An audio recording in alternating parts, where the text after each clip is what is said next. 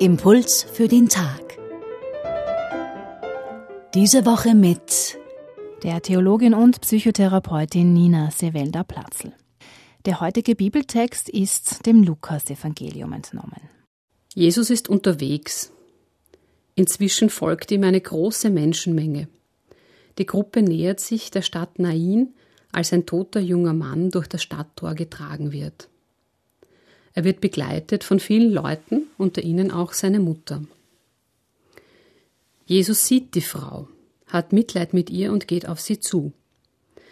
Er befiehlt dem Toten aufzustehen. Da richtet sich der Tote auf und beginnt zu sprechen. Jesus gibt ihn seiner Mutter zurück. Die Volksmenge erschrickt und preist Gott, und Berichte über das ganze Ereignis verbreiten sich in der ganzen Region. Inmitten des Trubels, inmitten einer riesigen Menschenmenge hat Jesus Augen für die weinende Frau. Er sieht ihre Trauer. Und nicht nur das, er wendet sich ihr auch zu. Und er hat Mitleid mit ihr. Auch dabei bleibt es nicht. Er tut etwas, um ihr Leid zu mildern. Er gibt ihr den Sohn zurück, lesen wir im Lukas-Evangelium. Damit lindert er nicht nur ihre Trauer, sondern gibt ihr auch die wirtschaftliche Absicherung zurück.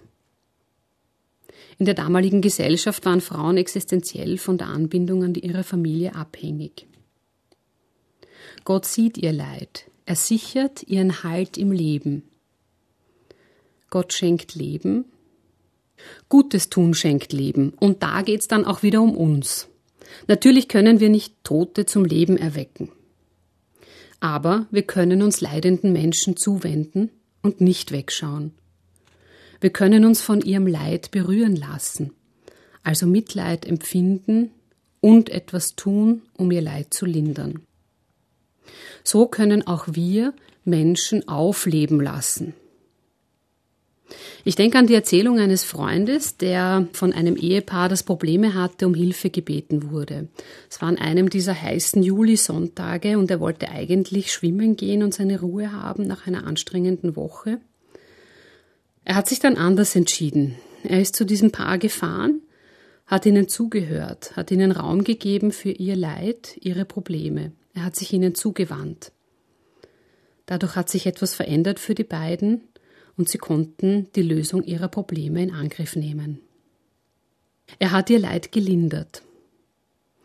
Vielleicht geht es beim sich anderen zuwenden, aber auch einfach darum, sich zum hundertsten Mal dieselbe Erzählung des Großvaters anzuhören oder zum hundertsten Mal dem Enkelkind dieselbe Geschichte vorzulesen oder ein einziges Mal an dem Augustin-Verkäufer in der U-Bahn-Station nicht vorbeizuschauen. Vielleicht haben Sie heute die Gelegenheit, Menschen in Ihrer Umgebung aufleben zu lassen. Probieren Sie es aus.